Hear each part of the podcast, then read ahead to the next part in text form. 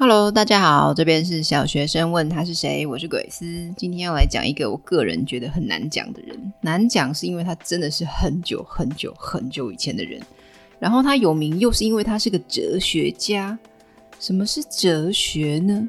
哲学简单说就是一种思考跟探索生活中重要问题的方式。好啦，这什么解释？还是听不懂。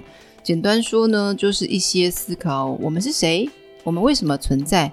跟什么是正确的这种范围很大，可以想很久的问题。那个人觉得，两千多年前粮食技术不那么发达的年代，大多数人都追求温饱。但这个人呢，他不在乎自己的食欲，去探讨这些问题，真的是蛮不简单的。那他是谁嘞？就是大名鼎鼎的苏格拉底啦。这很厉害吧？两千多年前到现在，大家还是听说过这个人的名字，可见这个人思考的问题跟方式真的是到现在都很重要，对吧？其实仔细想想啊，从古至今啊，能够摆脱生活琐事，做一些不同凡响的那些伟人啊，可能都是衣食无余的有钱王公贵族公子哥儿。不然你光忙温饱就忙不完了啊！但苏格拉底不一样哦，他也不有钱，他爸是个雕刻匠，他妈妈是个助产妇，帮助生产的妇人啊，有点像护理师啦。现在为了对职业的尊重，也不太会说什么雕刻匠什么匠，比较会说师傅啦。好啦，他爸就是雕刻师傅。那记录写说，苏格拉底出生的时候扁鼻子、肥厚嘴唇、眼睛凸、身材矮小。讲到身材，那应该是大一点之后啦。好啦，以上你感觉到好看还是不好看嘞？就是没有很好看啊。我已经说得够委婉了。那为什么要写这些不重要的事啊？他不是哲学家吗？思想才重要啊。那这就是为了要突出他的思想有多么神圣了不起。虽然其貌不扬这样。那他呢，出生在希腊的首都雅典。那个时候呢，刚结束希波战争，就是希腊跟波斯打仗。那希腊呢，就取得了完全的胜利，所以当时就是整个社会欣欣向荣，大家很开心啦。那大家很开心，吃饱没事做，就比较容易进行一些不是为了吃饱肚子要做的事，做开心的事，仔细思考这个世界的道理啊，去做这些事的人就叫做智者，有智慧的人。好像整个世界的智者都往雅典跑去啦，为什么嘞？因为你想讲这个世间的道理，但你周围就只跟你讨论现在的菜价跟种小麦怎么样种的好，不是说谁对谁错啦，就是话题范围不一样。那你听说雅典这个城市有好多人正在进行有趣的活动，有很多不同的新知识跟讨论，会听到很多不同的观念跟想法。你要是有钱有闲，一定会想去看看嘛。这就是当时雅典繁荣的情况。对于苏格拉底小时候的事，没有什么记录啦。毕竟他是个普通人啊，出生在普通家庭，也没人会记录这样的人啊。但他有名了之后，收了许多的弟子，观摩他的思想啊，也会记录他的言行。他不有名的时期的事，应该就是他讲给自己弟子听了，然后弟子记录下来，说他青少年时期就国高中时期啦，他有跟爸爸学过手艺。前面有讲他爸是个雕刻师傅嘛，但因为兴趣啊，他就读了很多历史书跟文学作品，主要是诗集啦，他就靠自己读。也曾经跟当时有名的智者请教一些哲学的问题啦，自学成为了一名有名的学者。接着他就靠传授知识，就是教书啦，收一些微薄的学费为生。但是因为他是名气很大，学费也是看学生要不要交，不想交也没关系啊。所以，不管是有钱人或者是穷苦人家，都聚集在他身边，跟他讨论哲学问题，向他请教很多人生的道理啊。那他说他身边有灵魂的踪迹陪伴他左右啊，提醒他有些事不要做，这就有点玄了啦。其实我想他的意思应该是说，他如果看起来有智慧，也是高贵的不知名的灵魂在他身边提醒他，不是他本身多有智慧啦。他常常说：“我只知道自己一无所知。”那他花了那么多时间去思考哲学问题啊，他对于自己整个人的状态就非常的不关心，他永远都只穿一件普通单薄的衣服。那不管天气有多冷有多热啊，常常不穿鞋啊，吃也是很随便乱吃，有得吃就吃，没得吃饿肚子也没关系。想到什么思考什么道理，就让他的弟子记录下来。那他跟人啊讨论问题是没在管场合啊，我在路上遇到你，我想跟你讲话，我就在这边讲了，地点是无奇不有。嘈杂的市场啦、马路边啦，还有运动场这种公众场合，我想他一边也是希望旁边的人听到，可以一起参与讨论啦。因为讨论多了，就能够获得的新的想法也多嘛。三人行必有我师啊。他讨论的问题有什么嘞？什么是虔诚啊？什么是民主？什么是美德？什么是勇气？什么是真理？以及你的工作是什么？你有什么知识跟技能？你是不是政治家？如果是，关于统治，你学会了什么？你是不是教师？在教育无知的人之前，你怎样征服自己的无知？等等，讨论这些问题的目的是引导人们多思考这些对人类来说重要的问题，提醒人们我们其实很无知，我们不能停下思考的脚步，我们要拯救灵魂，拯救整个城邦、整个国家。哇，他的志向真是非常远大。他自己也说过啊，我妈是个助产士，帮助妇女生产。我也是个助产士哦，精神上的帮助别人产出他们的思想。他把自己比喻成一只牛虻，那个“虻”这个字呢，是左边一个虫部的“悔”，右边一个死亡的“亡”。哎，你应该没听说过这种动物哈、它的外形呢，跟苍蝇有点像，比苍蝇大一点的昆虫。那苏格拉底呢，把自己看作是神赐给雅典人的一个礼物，一个使者。任务就是整天找到处找人谈话，讨论问题，就像一只牛虻一样来刺激这个国家。因为雅典好像一匹马哦，但是因为肥肥呀、啊、懒惰啊，变得迟钝爱困啦，所以需要一只牛虻紧紧盯着他，随时随地责备他、劝说他、鞭打他，使他能够从昏睡中惊醒而焕发出精神。哎，怎么听起来有点烦人啊？的确很讨人厌呐、所以苏格拉底自己知道自己会。让人想要踩死牛虻，但越是这样，他就就越是觉得自己的使命真是神圣啊！我是伟大的牛虻。到了四十岁左右呢，他就越来越有名啦，被当时的人公认为是最有智慧的人。他就反驳啦，说我是无知的人，神才是有智慧的，神指引我检讨视察这个社会。人呐、你们要了解自己有多无知，才是真正有智慧。嗯，前面不是才说神才有智慧？他的意思是，人虽然知道自己无知之后才拥有智慧，但是智慧当然不能跟神比较啦。那他很有名的苏格拉底方法，自始至终都是以师生问答的方式进行的，所以又称为问答法。苏格拉底在教学生获得某种概念的时候，不是把这种概念直接告诉学生，而是先向学生提出问题，让学生回答。如果学生回答错了，他也不直接纠正，而是提出另外的问题，引导学生思考，从而一步一步得出正确的结论。这就是有名的启发式的教学的源头。到现在哦，这个问答法都还是很重要的教学方式。有个苏格拉底的小故事哦，有一天呢，在课堂上，苏格拉底拿出一个苹果，站在讲台前说：“请大家闻闻空气的味道。”一位学生举手回答：“我闻到了，是苹果的香味。”苏格拉底走下讲台，举着苹果，慢慢地从每一个学生的面前走过，并叮嘱道：“大家再仔细闻一闻，空气中有没有苹果的香味？”这个时候呢，已已经有半数的学生举起了手。那苏格拉底回到讲台上，又重新提出刚才的问题。这一次，只有一个学生没有举手，其他人全都举了手。苏格拉底走到这位学生面前，问说：“你真的什么气味也没闻到吗？”那位学生肯定地说：“我真的什么也没闻到啊。”诶，他是鼻子有问题吗？这时苏格拉底对大家宣布，他是对的哦，因为这是一个假苹果。那这个坚持自己没有闻到任何味道的学生，就是后来大名鼎鼎的哲学家柏拉图。这个小小故事给你什么感觉呢？我们是不是很容易从众？别人说有，你就觉得有吗？大家说这个东西好，你也觉得好吗？他就是用这种方式要人仔细思考哦。前面有讲啊，苏格拉底出生在雅典盛世，在他的人生中啊，雅典渐渐面临没落，也常常需要打仗来保卫国家。那苏格拉底也有跑去参军啊，就是当阿兵哥保卫国家啦。然后说啊，他在当兵的时候相当的奋勇杀敌，保卫学生跟战友。哎，这个英勇我持保留态度啦。但是还有说到他在军中相当刻苦耐劳，穿着单薄的衣服。没穿鞋还可以走在冰上，跟穿着鞋的士兵走的一样好。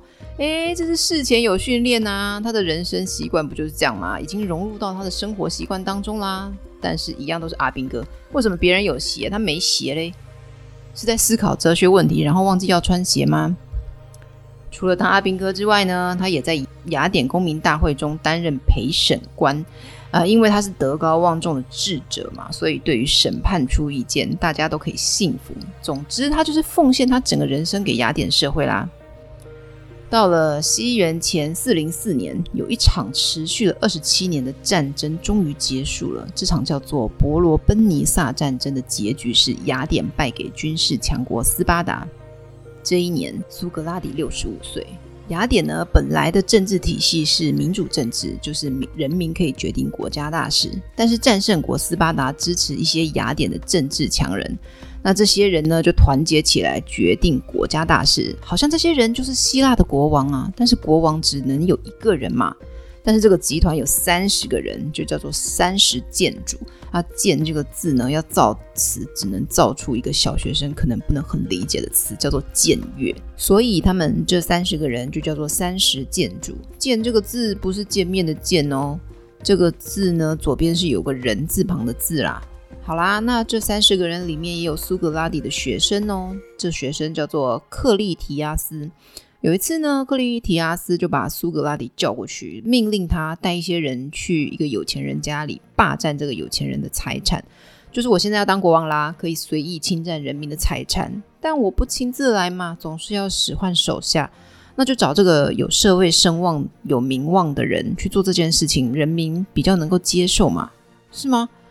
总之，不管这奇怪的建筑出于什么动机，把老师叫去做这件很难办的事。但苏格拉底呢？这位老师就拒绝了。他不光是拒绝哦，还公开表示我这学生很糟糕，做这什么暴力行为。不光骂这些学生，其他的建筑他也一并骂一骂，说你们糟糕又腐败，整个就是烂。这些统治国家的大人物气度真的也没那么大，没办法一直容忍苏格拉底的批评。过了大概八个月，民主党派的人推翻了三十建筑体制。雅典就重新回到民主政治。那但这个时候呢，还是有人要攻击苏格拉底。毕竟他之前就得罪很多人，就有人说他跟之前的建主克利提亚斯是师徒关系，说他们很要好哦。说苏格拉底是反对民主政治的。诶，这边要解释一下，苏格拉底的确反对当时的民主政治，因为当时的民主政治是抽签的方式选出治国人选，这现在听起来相当奇怪啊。他认为应该要专家治国啊，本来就应该这样啊，各行各业都应该是那个领域的专家来做嘛。最优秀的人是能够胜任自己工作的人，精于农耕，那便是一个好农夫；精通医术，就是一个好医生；精通政治的，就是一个优秀的政治家。以上这些听起来就像废话，可是你要想，这是几千年前的人讲出来的话。人类的各种面相本来就是不断的进步中。说不定我们现在认真看待的是几千年后的人们觉得荒谬可笑，谁知道以后发生的事呢？当时的资讯流通就只能靠口耳相传，我听到你说，我就这样相信了，反正也很难去验证对错，而且常常人们也不在乎真相，常常凭借着情绪做事。我现在不开心，我就要攻击你。于是苏格拉底呢就被抓到监狱内，这也还蛮合理的嘛。他常常这样子骂来骂去得罪人，我想他也做好被攻击的心理准备。他入狱前呢，还在人群前发表了慷慨激昂的演说，说批评社会对社会是有帮助的。我没有罪。这些雅典的统治者看他这样的煽动人心呢，就说他不尊敬神，污染了大好青年的思想。这两样罪名呢，就要判处死刑。诶，讲到这边有没有觉得跟苏东坡很像啊？也是一直批评啊，然后就被抓走啊，要判死啊。他也跟苏东坡一样啊，很多人要救他。那这些很多人是谁嘞？就是学生啊，跟朋友劝他说：“我们买通了狱卒，就是花钱收买看守你的人啦，让他不要管你的逃跑，你赶快逃狱吧，而且要逃离雅典这个城市。”然后都还帮他拟定好逃跑计划哦。但他就死脑筋啊，他就觉得我要是逃了，我不就承认我怕死吗？我才不怕死，我宁愿用死亡证明捍卫我的理想，我才不在邪恶面前屈服。他说：“我虽然是被诬陷哦。”诬赖陷害，但是我是守法的好公民嘛，我应该要遵守法律啊。苏格拉底认为城邦的法律是公民们一致制定的协议，应该要坚定不移、很认真去执行。只有遵守法律，才能使人民同心协力，使城邦强大无比。严守法律是人民幸福、城邦强大的根本保证。他觉得他的价值远远高于个人的生命，所以他愿意这样子牺牲奉献。而且其实他有一种想法哦，死亡这件事情应该就是神的召唤。曾经有个年轻人呢，他也不是苏格拉底的亲友啦。这位年轻人呢，他就问苏格拉底有没有什么遗愿呢？苏格拉底就说啦：“我没什么别的要求啦，就是你们要记得我平常说的话。如果不记得，不按照我说的做，那你们现在对我承诺多少事情，也不能安慰我的灵魂的。”诶，这话怎么听起来有点情勒啊？现在很流行的词，情绪勒索。你不怎么样，我就不怎么样哦。好啦，意思就是希望你们的精神跟我同在，我死而无憾啦。处死的当天呢，很多亲朋好友都来观看，他们非常伤心。那苏格拉底呢，非常平静镇定，他把老婆跟女儿打发走，叫他们不要看啊。那狱卒呢，就拿着毒酒走进来。他说，每次我传令要犯人喝下毒酒的时候，他们都很怨恨、生气，但没办法，这是我的工作。你是这里的犯人中最高尚的人。所以我觉得你不会怨恨我，但是我还是要执行我的工作，希望你能少受一点痛苦。再见了，我的朋友。他一边哭一边这样子对苏格拉底说。那苏格拉底对着那些来观望死刑的朋友们说啊，这位狱卒人真的很好啊。自从我入狱以来啊，他天天来看我，对我很亲切。现在他又为我流泪，真是善良啊。我的毒酒嘞，赶快拿来啊！这位年轻人就说：“听说死刑犯呐、都想尽办法拖延时间。你别心急呀、还有时间。”苏格拉底说：“这些人拖延时间也没有什么不对，不过对我来说，并不能多获得些什么。其实我个人觉得啊，拖延死亡时间还蛮煎熬的。要是我，我也想要赶快结束这个不知道什么时候要发生的事，给我个痛快。戏不都这样演？”好吧，既然苏格拉底都在催促了，狱卒把毒酒拿进来之后呢，说喝下毒酒之后脚会越来越没有力气，那就躺下吧。苏格拉底喝下之后呢，现场的人都很悲戚，场面就是凄凄惨惨。苏格拉底就发脾气了，说：“你们怎么这样啊？我就是不想要看到气氛这样凝重，才打发走我的家人。你们不要也哭哭啼啼呀，要坚强一点。”接着呢，他就渐渐双脚无力，就躺下来啦。然后就有人去摸了摸他的身体，看看还有没有热气呀。而他最后的遗言竟然是：“我欠了阿斯克勒庇尔斯一只鸡啊！”这个阿斯克勒庇尔斯是谁嘞？就是希腊神话里面的药神啦。之前讲希腊神话的时候有讲到，他是太阳神阿波罗的儿子。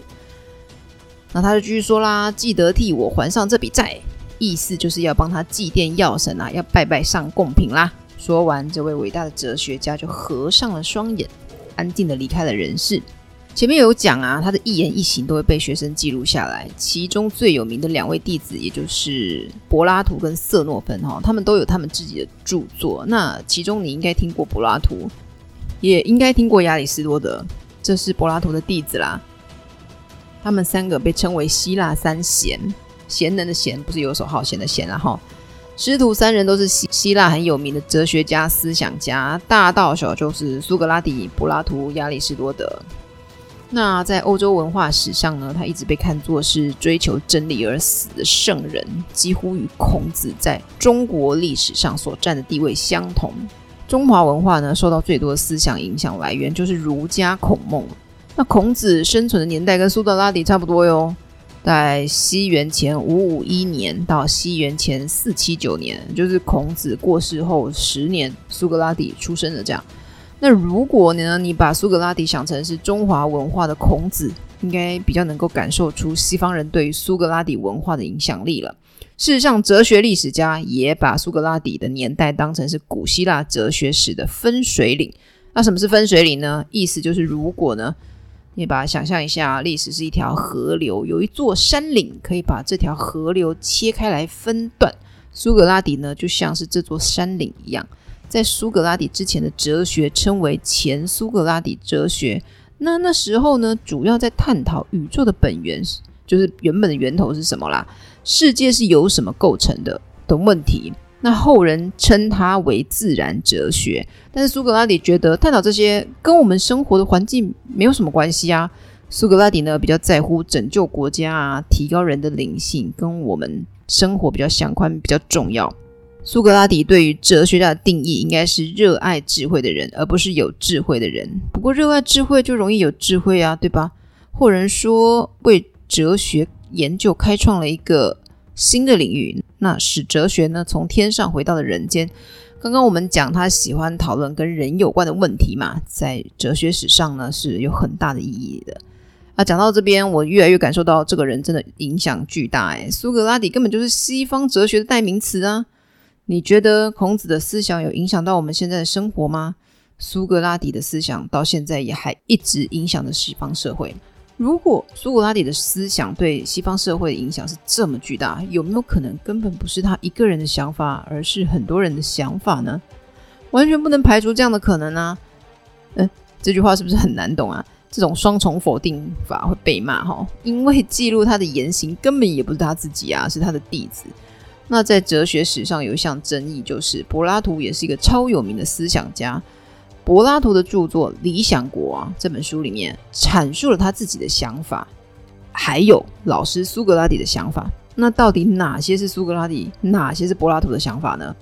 刚刚前面有讲啊，柏拉图跟色诺芬分别都有记录苏格拉底的言行，但他们的记录常常又矛盾，不太相同。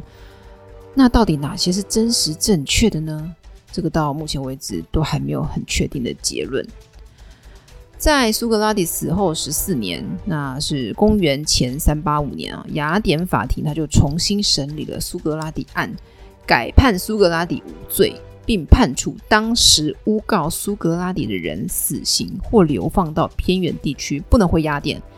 后来呢，石匠还刻画了苏格拉底的头像来纪念这件事情哦。好啦，这就是苏格拉底的故事。因为他的思想记录很多，有些讲起来太抽象了，我就没有讲了。希望你听得开心哦。这边是小学生问他是谁，我是鬼斯，我们下次再见啦，拜拜。